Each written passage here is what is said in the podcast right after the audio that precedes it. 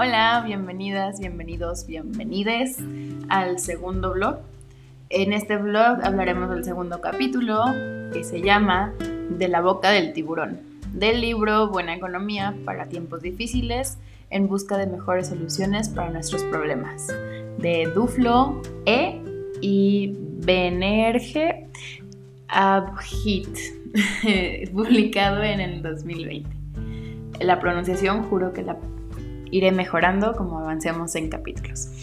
Eh, para empezar, me gustaría antes que nada admitir que tal vez las opiniones que daré de este capítulo están un poco sesgadas y no logran ser objetivas, ya que este tema que se aborda en el capítulo 2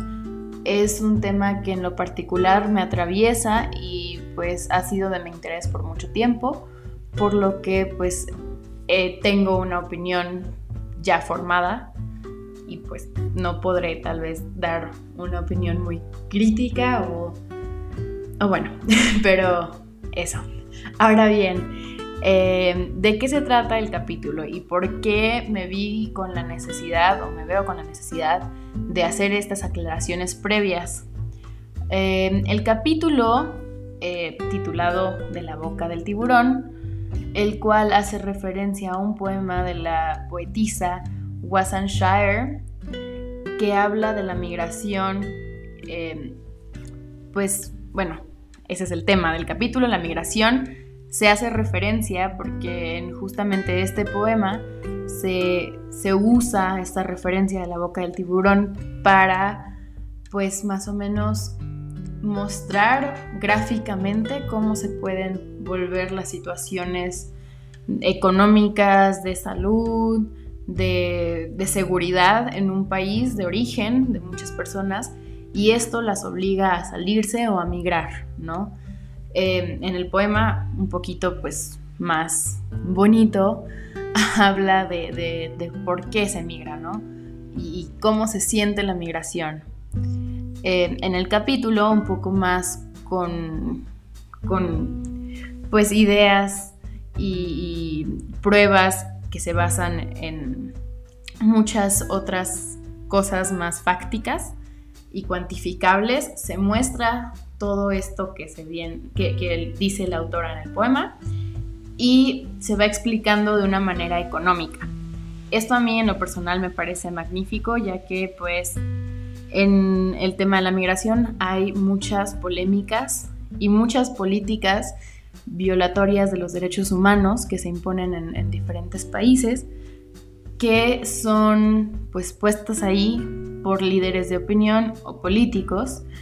que basan estos argumentos en la economía. Entonces, en, en, este capítulo, los autores se dan la tarea de,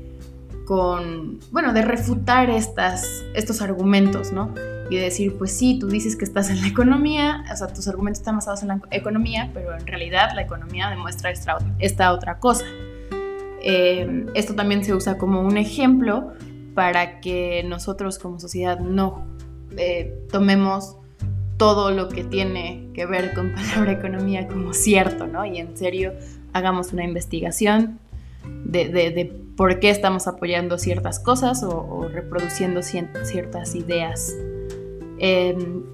bueno, eh, en mi opinión, este capítulo es muy importante porque, como ya dije antes, está basado en hechos y en estudios reales, ¿no? No está en que yo dije, tú dijiste, sino que se va directamente a estudios realizados con personas reales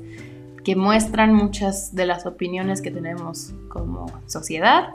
y por otra parte se va a experimentos que se han realizado en diferentes países, en diferentes lugares, que muestran que la economía, al contrario de la creencia de muchos,